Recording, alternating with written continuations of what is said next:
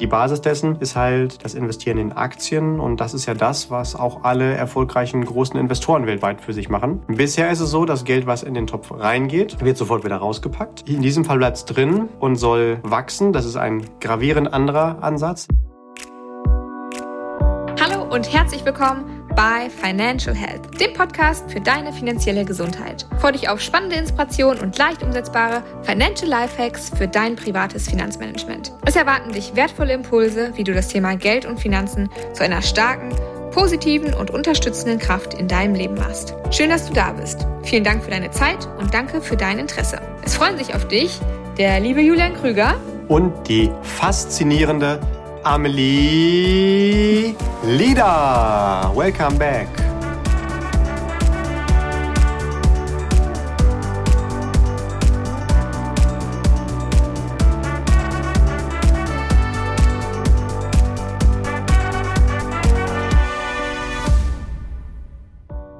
Ja, hallo lieber Listener, wir haben heute eine Folge mitgebracht, die so ein bisschen an die anknüpft, oder was heißt ein bisschen, die anknüpft an die Folge, die wir zu allerletzt gemacht haben über die gesetzliche Rentenversicherung. Da hat Julian ja ein bisschen Plack gekriegt und jetzt ist aber alles wieder gut. Heute ist das Thema, ähm, gefällt ihm besser. Wir haben die Aktienrente heute mitgebracht. Das ist ein Thema, was aktuell noch nicht beschlossen ist von staatlicher Seite aus, aber ähm, ja, im, im Diskurs steht und wir wollen heute so ein bisschen darüber sprechen, was hat es damit auf sich, Aufsicht, hm? was hat es damit auf sich, ohne Kinderbetreuung und wie stehen vielleicht auch die Chancen, dass das Ganze durchgesetzt wird. Julian, was wird denn da eigentlich gerade besprochen und warum? Ich fange mit dem Warum gerne mal an. Mhm. Grundsätzlich mhm. ist es ja kein Geheimnis, dass die gesetzliche Rentenversicherung nicht die Rente hinterher in Aussicht stellt für diejenigen, die da einzahlen, die sie sich so vorstellen oder gerne hätten. Ohne da jetzt nochmal ins Detail zu gehen, du hast eben schon gesagt, wen es interessiert, der kann gerne mal die Folge hier vorhören. Da beschreiben wir das ein bisschen genauer. Und dass das so ist, dass die leistungsschwach ist, beziehungsweise immer schwächer wird, das wissen nicht nur diejenigen, die da einzahlen müssen, sondern das wissen auch die Politiker, die äh, sich immer so ein bisschen davor drücken, da ein interessanteres System anzugehen. Denn egal, was du dann da machst, du wirst wahrscheinlich nicht wiedergewählt. Das äh, Thema findet keiner attraktiv.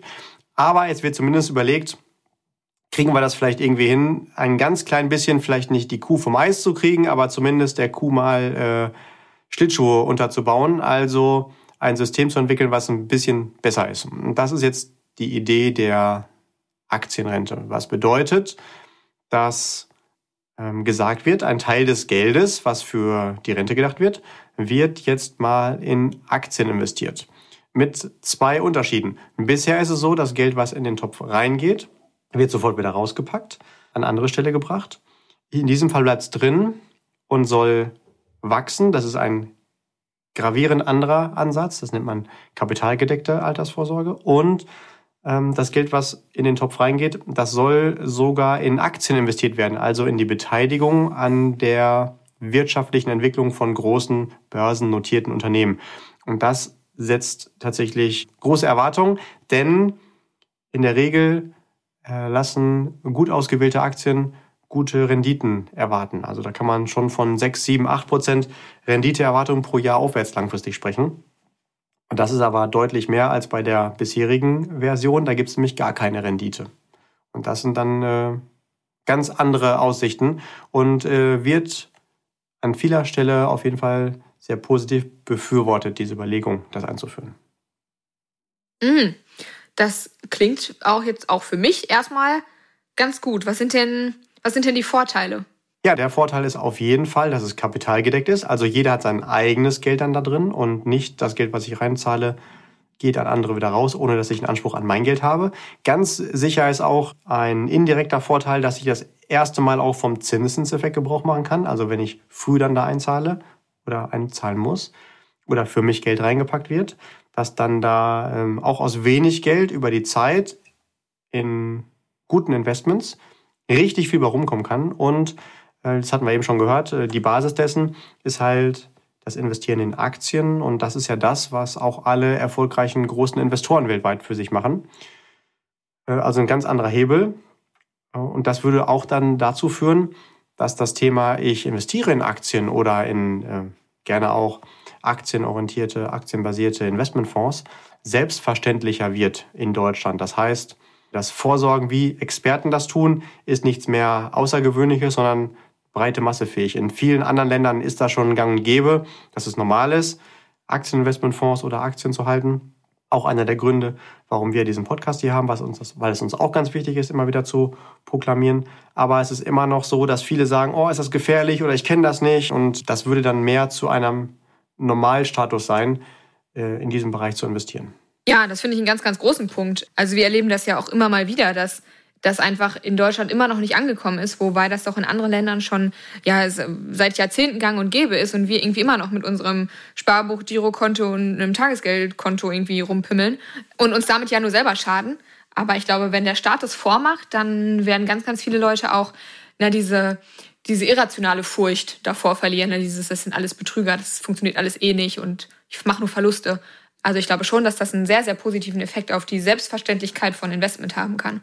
Tatsächlich ist es sogar einer der Hauptgründe, warum diese Aussage, ah, die Armen werden immer ärmer, die Reichen immer reicher, dass das tatsächlich auch wahr ist. Denn wenn du weniger finanziell gebildet bist, dann investierst du in der Regel in, oder man darf es gar nicht investieren nennen, dann packst du dein Geld in irgendwelche unterinflationären Finanzprodukte und der Wert des Geldes logischerweise verliert jedes Jahr an Wert, obwohl du hart für das Geld gearbeitet hast. Und die Menschen, die eine hohe finanzielle Bildung genießen, in der Regel dann natürlich auch schon mehr ähm, Vermögen haben, die investieren es in Produkte wie Aktieninvestmentfonds und erzielen damit ganz andere Erträge. Und die Differenz zwischen arm und reich wird deswegen immer noch deutlich größer und größer. Und äh, damit würde hier dementsprechend etwas eingeführt, was ein Mehrverständnis, eine breitere Kultur von ähm, dem Angehen in die richtigen Investments äh, unterstützen würde. Ganz sicher, ja. Mhm. Gut, jetzt haben wir ja schon über das Positive gesprochen, über die Vorteile. Was sind denn, naja, vielleicht auch Herausforderungen der Aktienrente? Für mich fühlt sich das System schon eher übermotiviert an. Also komm, wir machen das jetzt mal. Andere Länder machen das ja auch. Meine Befürchtung ist nämlich genau das, was wir gerade schon angesprochen haben. Wir sind in Deutschland eben keine Aktienkultur. Es ist auf jeden Fall sehr erstrebenswert, dass wir da hinkommen, aber die Historie zeigt das bisher nicht. Und wollen wir das jetzt unbedingt in die Hände geben von denjenigen, das ist eine persönliche Note von mir, die wahrscheinlich am wenigsten Ahnung davon haben. Also diejenigen, die als äh, Beamte die Politikerlaufbahn eingeschlagen haben und meistens gar keine Ahnung davon haben. Also was ist jetzt da der Nachweis, dass wir gerade das den Politikern entscheiden lassen wollen? Also ähm, mhm ich denke jetzt gerade mal nur ein Beispiel, um das mal so ein bisschen plakativ zu machen. Da haben wir einen Bundeskanzler, der noch vor gar nicht so langer Zeit gesagt hat, was er mit seinem Geld macht, nämlich aufs Sparbuch packen. Das, und es ist ja nicht so, dass das wenig Geld ist, was er verdient. Also übrigens das, was wir alles an Steuern abdrücken. Dann ist es schon fast eine Beleidigung von uns als Steuerzahlern dann auch zu sagen, und das Geld, was ich dann aus den Steuern bekomme, das packe ich aufs Sparbuch. Warum ist das so? Weil da garantiert der, der Wert des Geldes durch die Inflation vernichtet wird. Also das ist ja eine Katastrophe. Und warum wollen, also meine persönliche Meinung, aber ich wollte jetzt nicht mein Geld von Menschen entschieden wissen, wo es investiert wird, die halt äh, diese Grundhaltung an den Tag legen. Und das ist jetzt nur ein Beispiel.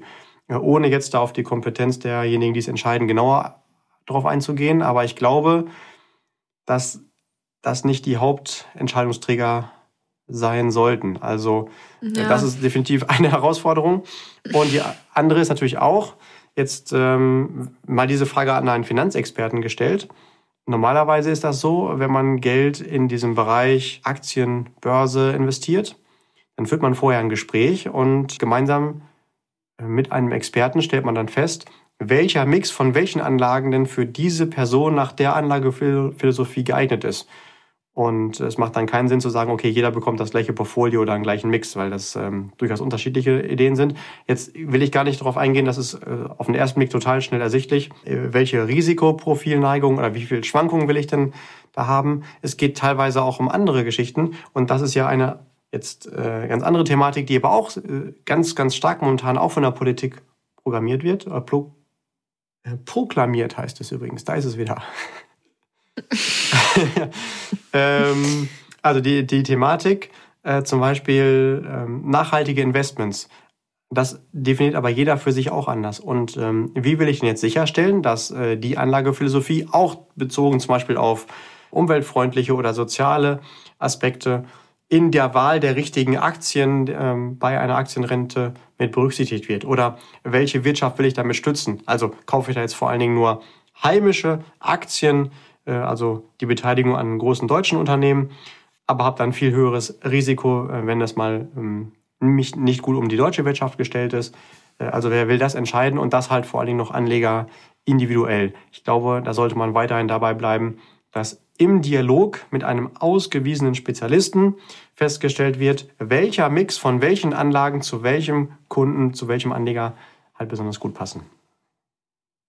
Ja, das ist natürlich immer die Premium-Variante, ne? was, was Individuelles zu finden und gleichzeitig die Herausforderung vom Staat, was finden zu müssen, was irgendwie allen passt, mit gleichzeitig, ja, wie sagt man es mal nett, besonders hochqualifizierten finanziellen Fachkräften. Naja, gut. Aber es ist auf jeden Fall offensichtlich irgendwie was Jetzt habe ich auch Wortfindungsstörung im Busch. Also es wird, es wird irgendwie was Neues kommen, weil das alte System äh, nicht funktioniert. Angelehnt vielleicht auch an die Systeme der, der verschiedenen Nachbarländer. Was, ist, was, was wäre denn dein Vorschlag, wie der Staat das Thema auch angehen könnte? Also was ich sensationell gut finde, ist definitiv die, äh, definitiv die Aktienorientierung. Da sollten wir dranbleiben. Äh, die Frage ist, wollen wir das unbedingt in die Hände des Staates geben, dass der entscheidet, wo rein investiert wird und äh, zu welchem Zeitpunkt. Es könnte ja auch eine gute Alternative sein zu sagen, okay, da sollte rein investiert werden in die Börsenwelt, aber wo rein entscheidet dementsprechend derjenige, der vorsorgt, selbst. Und dass er das aber tut, wird vom Staat gefördert, also neudeutsch incentiviert. Ähm, solche Systeme gibt es ja auch schon. Also es gibt ja zum Beispiel geförderte Altersvorsorgelösungen, wo du dementsprechend in Aktieninvestmentfonds ähm, einzahlen kannst mit äh, unfassbar hohen Förderquoten. Und wenn da der Staat sagt, okay, wir wollen, dass da noch mehr eingezahlt wird, spricht ja nichts dagegen, dass es noch stärker gefördert wird oder einfach noch mehr Geld dann einfach zur Verfügung gestellt wird. Wenn du was reinpackst, packe ich als Staat noch was oben drauf. Aber es sollte in der Verantwortung des individuellen Anlegers bleiben und nicht, dass dann der Politiker, dessen Entscheidungskompetenz, worein das Geld im Detail gepackt wird, nun mal fragwürdig ist, dass es in dessen Händen liegt. Das wäre so ein Punkt, der mir spontan einfällt. Und vielleicht wäre es auch ganz gut, dass dann der Staat lieber den Fokus darauf legt, die breite Bevölkerung, den Anleger oder in so ein bisschen ähm, Verwaltungsdeutsch den Verbraucher, den Konsumenten davor zu schützen, schlechte Produkte abzuschließen. Also ähm, wenn man jetzt schaut, äh, aktuell, ich kenne die Zahlen nicht, aber behaupte ich mal, dass wahrscheinlich über 80 Prozent der privaten Vorsorge für die Altersvorsorge, die aktuell in Deutschland so läuft, unterhalb der Inflation verzinst ist. Dann sollte ja. man doch mal lieber erstmal da einen Riegel vorsetzen und sagen, okay, das akzeptieren wir nicht. Äh, da müssen wir die Bevölkerung vor schützen. Und wenn man sich nicht traut, diese Produkte zu verbieten, dann sollte man mindestens daran arbeiten, die Finanzkompetenz der breiten Bevölkerung aufzuqualifizieren. Dass man zum Beispiel sagt, okay, mindestens in den Schulen setzen wir mal an und äh, sorgen dafür, dass man versteht, dass es äh, Inflation gibt, dass es Kosten gibt, dass es nur, weil es jemand mir verkauft, der nett oder sympathisch ist oder eine Krawatte um den Hals hat, nicht automatisch gut ist, dass man zumindest eine Mindestqualifizierung hat, um die verschiedenen Angebote des Marktes auch selbst bewerten zu können. Denn äh, weniger Abhängigkeit von Finanzexperten wäre, wäre da ja auch gut. So, ne? Oder dass man da irgendwie ja, entscheidungsrelevanter lernt, A von B zu unterscheiden und was passt besser zu mir. Und tatsächlich, um da nochmal den Bogen rund zu machen, unserem Bundeskanzler hätte das ja auch nicht geschadet, Finanzunterricht dann in der Schule gehabt zu haben. Ja, ja, da sagst du was. Finde ich einen guten Aspekt, gerade was die finanzielle Bildung angeht. Was ein bisschen schwierig ist, glaube ich, ist dieses Thema, dass jeder sich selber aussuchen kann, was er wie will was grundsätzlich gut ist, aber das setzt ja auch eine gewisse Eigeninitiative des, des, des Einzelnen voraus und jeder, jeder von unseren Listenern hat die, aber uns hören ja dann doch irgendwie nicht 80 Millionen Menschen zu. Ich glaube, mittlerweile sind wir 83 Millionen Menschen. Knapp nicht. Insofern, das wird wahrscheinlich ein großes, ein großes und schwieriges Thema. Aber klar, ähm, wenn man schon in Schulen mit vernünftiger finanzieller Bildung anfängt und, das habe ich mich tatsächlich auch schon immer gefragt, wieso das nicht zumindest in, in einem gewissen Rahmen verboten ist, jegliches Finanzprodukt zu verbimmeln an diesem Markt. Also ich verstehe, es ist eine freie Volkswirtschaft und so weiter, aber irgendwann geht es ja so weit, dass wir über die, die Existenzen von Menschen sprechen und dass man alles verkaufen darf, nur weil es ein freier, freier Markt ist, das finde ich schon sehr grenzwertig. Aber gut, wir werden das hier heute nicht lösen können, aber insofern schöne Aspekte. Da fällt mir direkt noch ein äh, dritter Vorschlag ein, den man da auch noch angehen könnte. Es gibt einfach die Pflicht, diesen Podcast zu hören, für jeden Bundesbürger. Ähm, dann werden ziemlich viele Produkte in unserer Zukunft nicht mehr abgeschlossen. Und damit äh, würden wir mit Sicherheit auch einen positiven Beitrag zur weiteren schönen ähm, Entwicklung der Volkswirtschaft in Gänze beitragen. Ja. Sehr schön. Oder äh, falls das dann doch nicht kommen sollte, ähm, Pflicht Financial Health für jeden, dann lieber Listener, darfst du uns natürlich auch gerne, wenn du das Gefühl hast, das sind Mehrwerte für dich, auch gerne in deinem Bekanntenkreis und in deinem Netzwerk dann weiterempfehlen. Ja. Und auch bei natürlich den gängigen Plattformen wie bei äh, Apple oder bei Spotify eine Bewertung abgeben. Natürlich nur positive, denn die äh, negativen haben wir so eingestellt, die werden vom System erst gar nicht angenommen. Genau. Und damit ist es doch an der Zeit für unsere wunderbare Abmoderation. Ja, äh, lieber Listener, wieder vielen Dank, dass du uns heute zugehört hast. Wir freuen uns schon aufs nächste Mal. Bis dahin, keep growing and stay healthy, especially financially. Deine Amelie. Und dein Julian.